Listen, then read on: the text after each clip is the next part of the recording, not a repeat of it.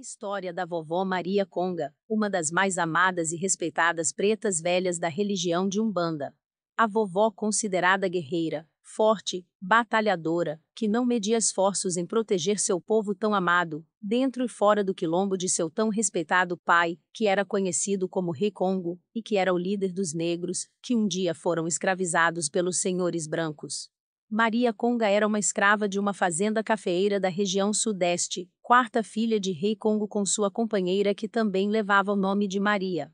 Desde tenra idade Maria Conga, demonstrava que seguiria os mesmos passos de seu amado pai, sendo uma verdadeira lutadora e salvadora de seus irmãos negros que foram escravizados, mas apesar dessa demonstração de força, ela demonstrava também ser gentil e graciosa com seus semelhantes assim como sua mãe, fazendo assim ser reconhecida e respeitada por todos seus irmãos negros. Ela se mostrava guerreira, mas ao mesmo tempo amável, tinha uma sabedoria espiritual elevada, e com essa sabedoria, ajudava nas caminhadas junto a seu pai que buscava levar a caridade a todos os negros sofredores. Era uma grande benzedeira, encaminhadora de espíritos sem luz, que insistiam em perturbar a mente e o corpo de negros e brancos daquela época, com suas obsessões desenfreadas, que levavam muitas dessas pessoas a adoecerem sem motivo, ou a enlouquecerem de tal forma que ceifavam a própria vida. Essa fé e essas aprendizagens se tornaram grandiosas, pois tanto vinha pelo lado de seu pai quanto de sua mãe, que ambos sabiam como demonstrar a enorme fé no grande Pai e Senhor de seus caminhos, nosso amado Deus.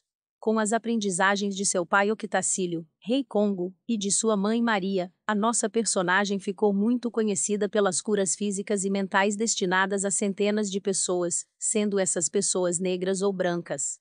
Quando sua mãe desencarnou, Maria Conga era apenas uma pequena jovem ainda, e esse fato a deixou muito abalada, a levando numa tristeza profunda, pois ela acreditava que sem a presença da mãe, sua caminhada junto à caridade poderia terminar mas pelo contrário, após algum tempo de luto e de muitas palavras de amor e carinho de seu pai, Maria Conga elevou ainda mais sua fé e se colocou à disposição de Zambi, Deus, de Oxalá, de todos os orixás e entidade de luz, que ela buscava com determinação na hora das benzeduras e das curas, mesmo sendo ela uma jovem, uma jovem que mostrava que era pequena na idade mas grandiosa na fé, quando o rei Congo decidiu lutar pela libertação de seu povo das garras dos senhores de escravos, e fugiu para tentar chegar ao Monte dos Perdidos, ele para não fazer com que seus filhos amados sofressem algum risco nessa fuga, que poderia ser uma fuga suicida, decidiu se relocar antes, se firmar no local, que ele considerava seguro para após isso resgatar além de seus filhos consanguíneos, todos seus irmãos negros.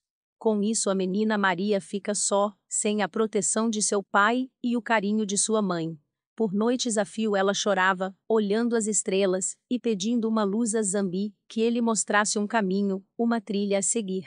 Numa dessas noites, após a jovem fazer suas orações, ela ainda com lágrimas nos olhos, vê uma imagem brilhante vinda do céu estrelado, nessa imagem com um formato de uma mulher, mas um tanto indefinida, ela escuta a voz de sua mãe.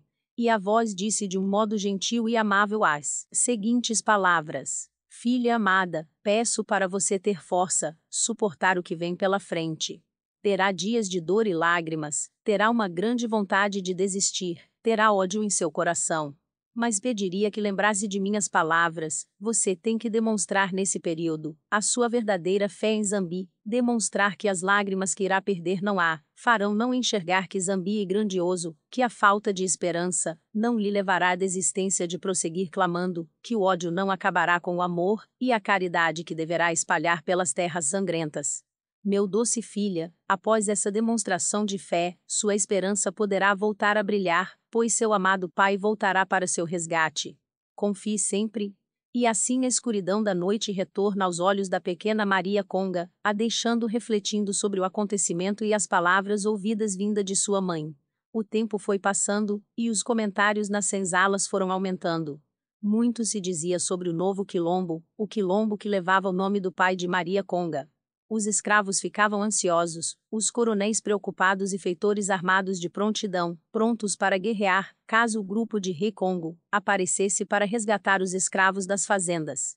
Após algumas tentativas de invasão da fazenda na qual Rei Congo era escravo, o coronel dessa fazenda tomou uma decisão: usaria a filha de Rei Congo como isca para aprisioná-lo. Após ordenar aos feitores a levar Maria Conga ao tronco, ela foi açoitada diversas vezes, na tentativa de que ela dissesse onde poderia estar seu pai. Na falta de respostas, foi determinado que ela ficaria no tronco até Rei Congo entregar-se o boato, foi espalhado pela região por entre jagunços e feitores na tentativa que todo o fato chegasse até os ouvidos de Rei Congo, e assim aconteceu. Ele ficou sem chão, desesperado, já decidido a se entregar e trocar de lugar com sua amada filha. Se ajoelhou nas terras sagradas do Quilombo, fechou seus olhos e orou firmemente a Zambi, pedindo que lhe encaminhasse na decisão tomada. Mas uma vez o inesperado aconteceu, por entre as nuvens dançarinas, um facho de luz ilumina seu rosto, e ele com isso, se acalma um pouco, sabendo que suas preces estão sendo ouvidas pelo Pai Maior. Rei Congo, num momento de calma, refletiu ao olhar em seu redor. Observou o grande grupo de negros que antes escravizados, e agora livres, trabalhando pelo sustento de todo o povo, que felizes estavam residindo no quilombo. Ele sabia que ao se entregar nas mãos dos feitores do seu antigo coronel, estaria também entregando todo aquele povo que já tinha conseguido resgatar, inclusive seus outros filhos, que já se encontravam no quilombo. Tinha que buscar sua filha, mas de uma maneira que não arriscasse todos os outros. E assim Rei Congo ficou refletindo como seria esse feito. Enquanto isso, Maria Conga continuava sobre sua tortura, presa ao tronco, chibatadas ardentes faziam a dor percorrer seu corpo, sol escaldante fazia as feridas queimarem ainda mais.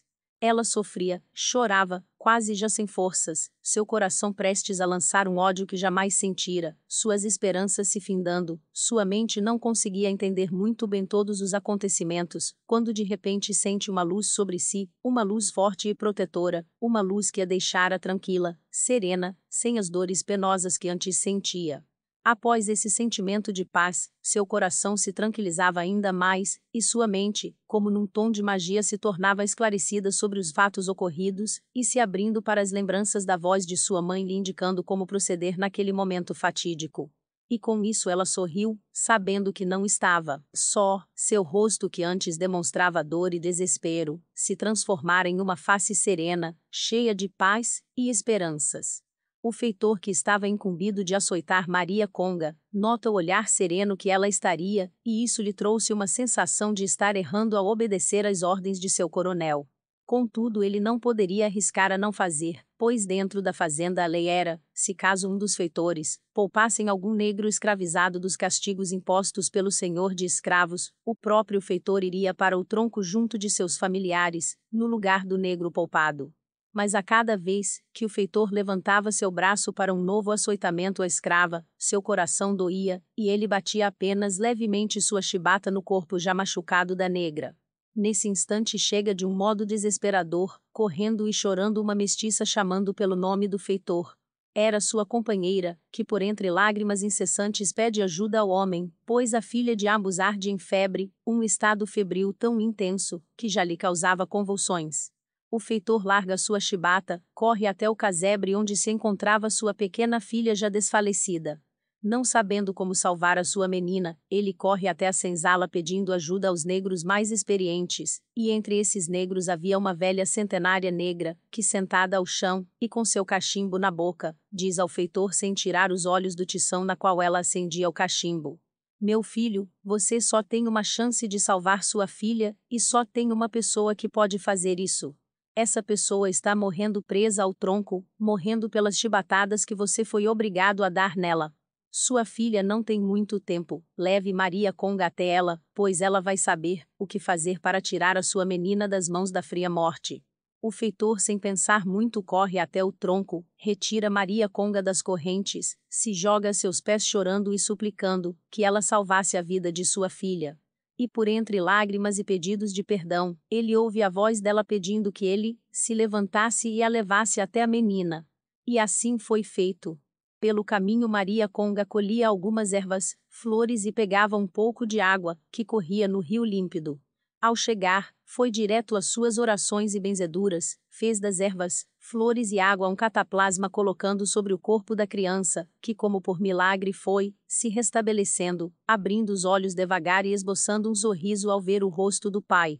A menina se curou completamente, e o feitor ficou extremamente agradecido a Maria Conga.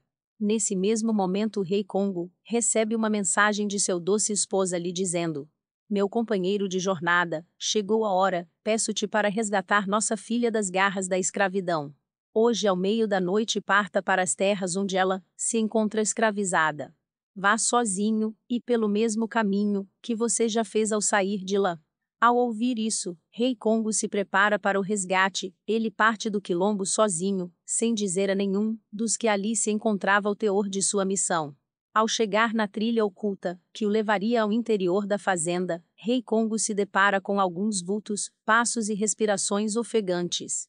Ele se esconde por entre os arbustos e aguarda e de repente reconhece um dos vultos. Era sua amada filha, que estava buscando um caminho seguro para se esvair da fazenda cafeeira. Junto a ela estavam o feitor e sua família, que fugiram das terras sangrentas em busca de paz, para que assim pudessem ver sua filha crescer fora daquele ambiente de baixa iluminação espiritual.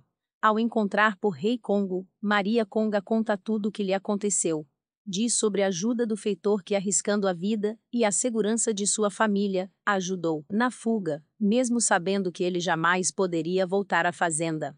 Rei Congo agradecido, leva todos para o quilombo do Congo, e lá ficaram por muitos anos, plantando, colhendo, vivendo em paz.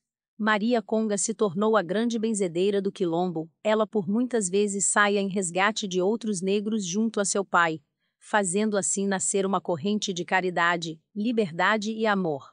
Ela ficou no quilombo por muitos e muitos anos, teve seu desencarne numa noite de muitas estrelas brilhantes e lua cheia no céu. Toda a luz que irradiava em vida foi recompensada com a benção de virar uma entidade de luz, podendo vir nos terreiros de Umbanda, incorporada em médiums preparados para consultas, a quem necessita de sua ajuda. Ela trabalha com e para a caridade, auxilia nas curas de males físicos e psicológicos, em obsessões, limpezas espirituais de pessoas e ambientes. Sempre busca fazer o bem, sempre com orientações para a busca do melhor caminho a ser tomado, a quem se sente perdido. Essa é a vovó Maria Conga, a senhora protetora dos fracos, a guerreira que lutou pela liberdade e até hoje nos ensina a dominar nossos sentimentos de ódio, desesperanças e tristezas, assim como ela o fez quando esses sentimentos ruins desejavam dominar a si própria. Sarava vovó Maria Conga.